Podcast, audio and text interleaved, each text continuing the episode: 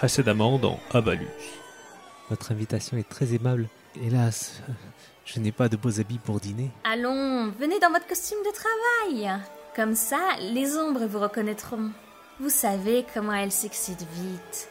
Surtout qu'en ce moment, le petit Jules n'arrête pas de les agacer. Les ombres? Oh oui. Un malheur qui arrive une fois, c'est la fatalité, mais deux fois et en si peu de temps. Certains iraient dire que mon mari et moi, nous le faisons exprès. Alors surtout, n'allez pas provoquer les ombres inutilement. Mais qu'est-ce que c'est que ces ombres? Comment ça? Vous n'avez pas d'ombre? Mais tout le monde a une ombre. Bien sûr, euh, n'oubliez pas votre casquette de chef de gare. C'est important, la casquette.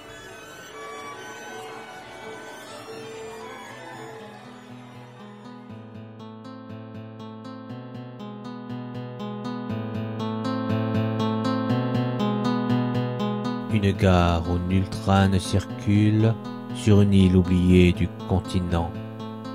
Parfois, savoir se faire oublier est un don. Parfois, c'est une malédiction. Parfois, c'est juste une chaussette tombée sur le chemin du lavoir. Où est caché le cimetière des chaussettes solitaires?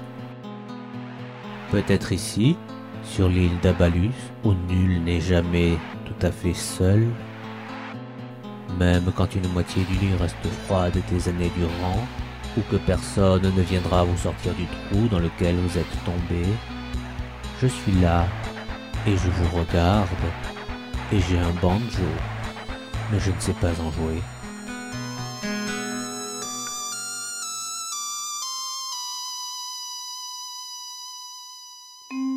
Un rappel du règlement par notre inspecteur général. Avertissement. Entre 11h58 minutes et 17 secondes et 11h59 minutes et 48 secondes, tous les matins, selon l'heure indiquée par la pendule réglementaire du chef de gare, situé contre le mur ouest dans le bureau du chef de gare, l'individu occupant la fonction de chef de gare doit impérativement lire à haute et intelligible voix l'intégralité inaltérée du message reçu par pneumatique au lever du soleil. Tout manquement à cette lecture quotidienne entraînerait le renvoi immédiat du chef de gare de sa fonction et de ce plan d'existence.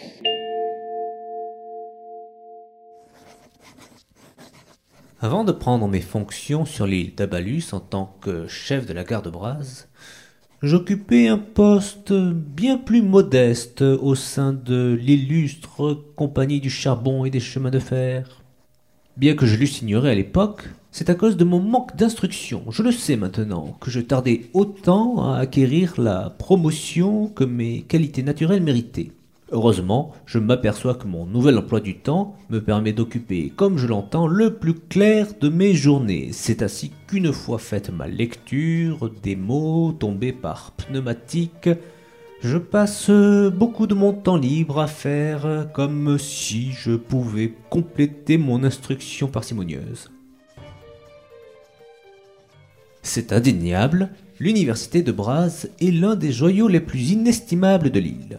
Outre les disciplines aussi variées que la botanique biomécanique, la spectrologie, la démonologie mineure ou l'étude des voyages temporels et des dimensions parallèles, la chaire des études météorologiques serait, d'après ce que j'ai pu entendre, l'une des plus distinguées au monde, ou plutôt de ce monde-ci. Et à ce qu'on raconte, elle rivaliserait même avec les plus cotés d'autres plans d'existence. Je ne fais bien sûr que rapporter ce que j'ai pu glaner ici et là en essayant d'en savoir davantage sur ces mystérieuses études météorologiques, voire vérifier si ça existe réellement. S'il est inutile de nier l'existence des plans dimensionnels, comment autrement expliquer la Creuse ou le Berry, la météorologie, en revanche, méritait une investigation poussée pour déterminer si c'était ou non une supercherie.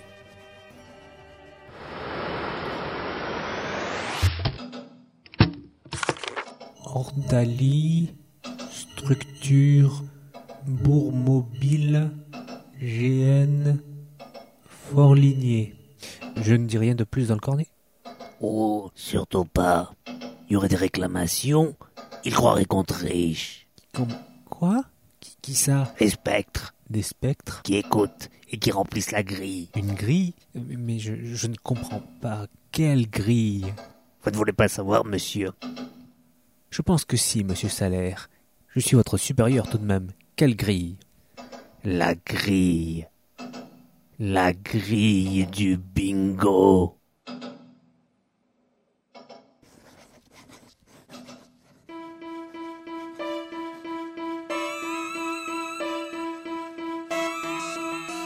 Monsieur Salaire, le doyen des cheminots, m'a encore rebattu les oreilles. Ce soir encore, je suis invité à dîner. D'après lui, je ne suis pas raisonnable et il tente chaque fois de me retenir par la manche. Mais comme ses doigts n'ont pas tout à fait repoussé, je n'ai pas à faire beaucoup d'efforts pour lui échapper. Et de toute façon, je ne vais pas en terre inconnue puisque je vais chez les deux Condrieux, mes voisins si charmants. C'est un vieux commun de l'écrire, mais c'est tellement vrai. Ils sont charmants. C'est leur aînée, Henriette, qui m'invita lorsque je la croisai à l'université. Henriette est une demoiselle pleine de vie et de charme. Un seul de ses sourires me fit oublier Marie. Maudite Marie qui ravit mon cœur pour me le rendre presque aussitôt, racornie, dépourvue de la moindre goutte de sang, et condamnée à ne plus savoir aimer. Au contraire, Henriette me paraît être la générosité incarnée, une de ces personnes capables de guérir un cœur meurtri. Si elle n'avait été enceinte de plusieurs mois, ah, j'aurais pu en tomber amoureux. Ce n'est pas une union consacrée, d'après ce que j'ai compris. Je ne suis pas du genre indiscret, mais lorsque je demandai qui était le père, Henriette resta vague et se contenta de répondre qu'il était du coin. Oh, par politesse, je n'insistai pas plus de quinze ou vingt fois. Sa mère, Madame de Condrieux. Ah, c'est un véritable cordon bleu qui est plus souvent au fourneau que ses domestiques. Quant à son père, Monsieur de Condrieux, fait rare pour un noble, il gagne sa vie en dessinant d'atroces machines de guerre pour le conseil municipal. Il sait recevoir et entretenir ses invités sans jamais se complaire dans l'excès ni chercher à se mettre en avant. Quand nous jouâmes à deviner un mot en le dessinant, il fut un piètre mais hilarant dessinateur, et lorsqu'il invoqua un démon mineur, il sut rester humble, en retrait pendant qu'Andromalius assurait le spectacle par ses anecdotes. Toutefois, je soupçonne ce dernier de reposer son intervention sur un texte un peu trop répété et mal écrit.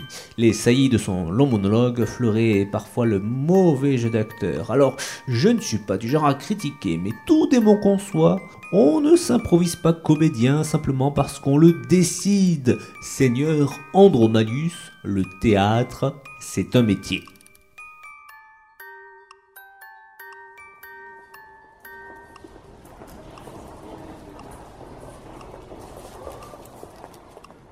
Désolée encore pour l'autre fois avec Andromalius.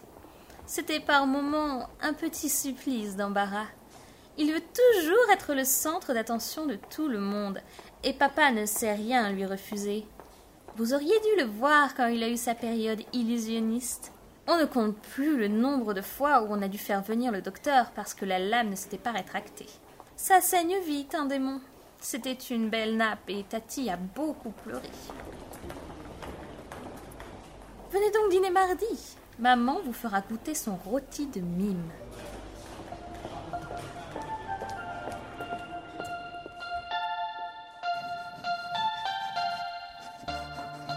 Mystère résolu.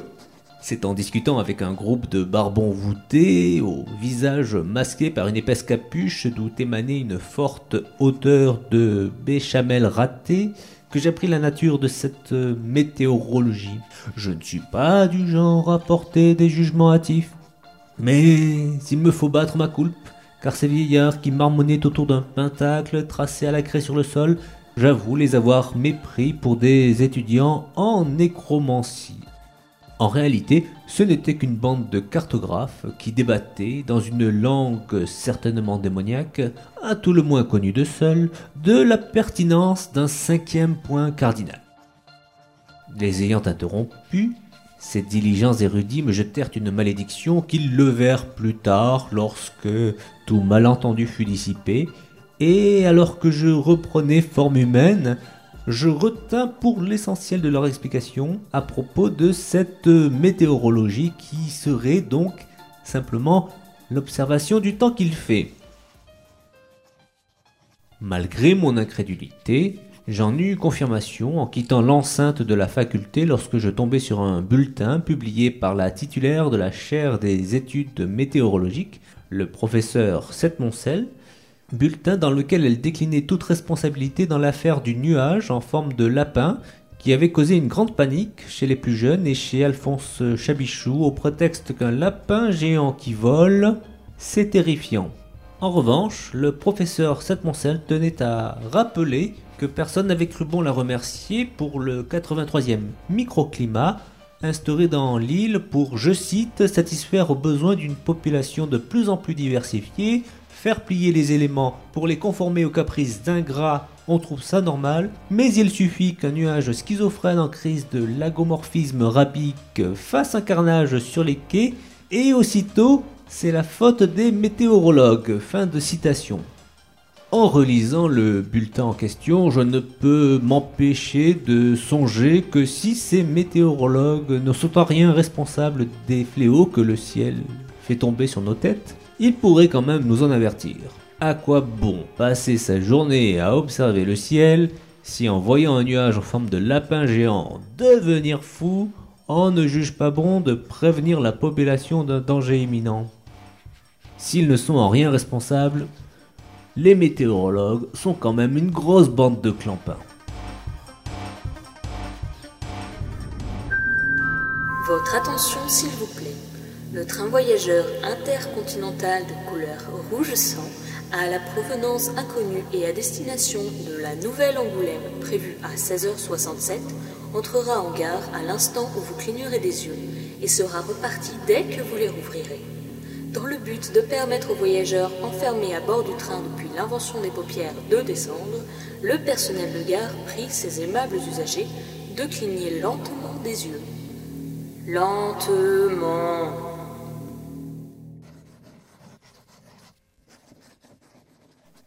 À ce qu'on raconte, l'université serait également réputée pour son département linguistique, puisqu'on y enseignerait le sumérien, l'ondin, le draconique ancien, le draconique vulgaire, le scuril noble, ainsi que le langage qui n'est parlé que si on inverse les organes à l'intérieur de son corps, et enfin le berrichon aquatique. Et la réanimation de cadavres. Voilà une discipline intéressante, dans laquelle je me serais sûrement épanoui si j'avais su qu'elle existait. Enfin, en y réfléchissant bien, il n'y a pas vraiment de regret à avoir. D'une part, cet enseignement n'est disponible qu'en cours du soir pour se conformer aux restrictions du Haut Conseil nécromant, et je suis si souvent pris en soirée. D'autre part, si je n'avais pas été nommé chef de la garde Braz, je n'aurais jamais découvert cette île extraordinaire avec tous ces gens à la culture que j'ose à peine imaginer. J'ai tant à apprendre à chaque instant de la journée.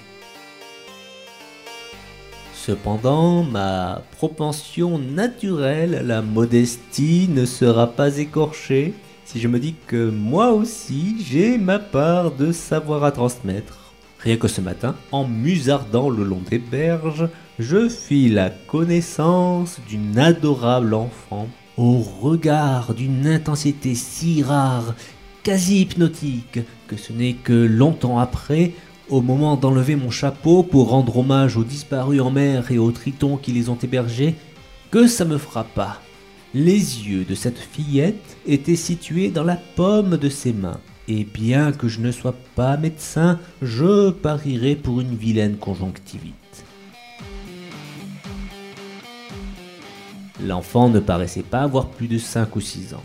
Elle achevait de tresser une poupée grossière à l'aide de brins d'herbe et de bouts de bois, et je lui demandai innocemment si elle préparait un rituel vaudou. Elle secoua la tête avec l'énergie des enfants de son âge et me désigna une couverture étalée sur la berge. Il y avait là une quinzaine d'autres poupées fabriquées avec les mêmes matériaux. Une pancarte en carton annonçait Fétiche de la rivière, 1 pour 5 sous, 12 sous les 3.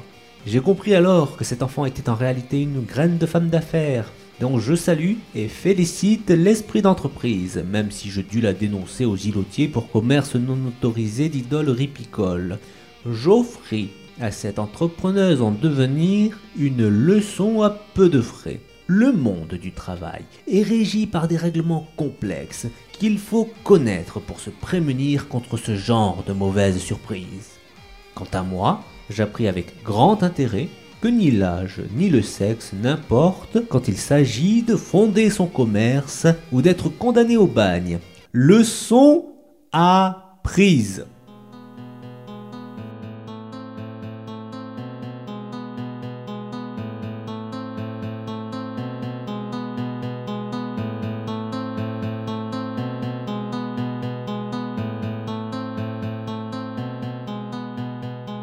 ce que vous venez d'entendre, vous l'avez déjà oublié.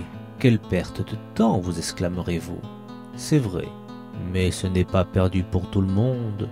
Ce temps qui vous a été volé a été gaspillé par d'autres pour perpétrer des crimes plus exécrables encore que rire de ses propres jeux de mots. Si vous voyez quelqu'un rire d'un de ses propres jeux de mots, seul, sinistre et crispé, désespérément accroché à la chimère qu'il est doté d'esprit. Pétez-lui les dents de ma part, il me doit un mardi entier. Et si vous ne devez garder qu'un souvenir, gardez celui-là. Observez des fantômes la chorégraphie, apprenez bien leurs pas, mémorisez les gestes. Quand viendra votre tour, n'échouez pas au test, ou pour l'éternité, ferez tapisserie.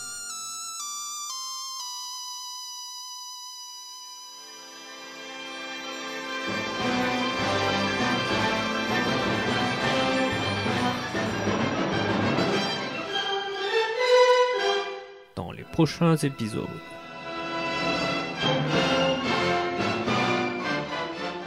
J'aurais tout donné pour la revoir. La revoir et, et puis mourir. Pour la moitié de vos biens, je peux déjà exaucer la partie où vous mourrez.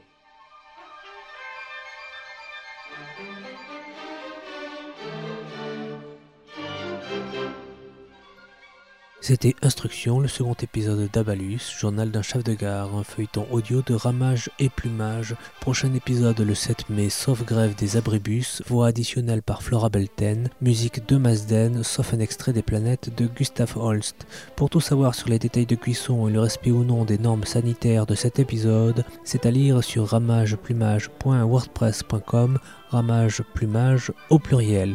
Les dernières infos, les ragots et potins sont sur la page Facebook de Ramage et Plumage. Moi, c'est Merle et je ne veux pas créer de polémique, mais la sangria pour tous. Voilà un engagement politique intransigeant qui pose les vraies questions. Et les fausses aussi. Il n'y a pas de raison que les fausses questions soient laissées sur le pavé à picoler du jaja tiède pendant qu'on demande où c'est que j'ai mis mes clés.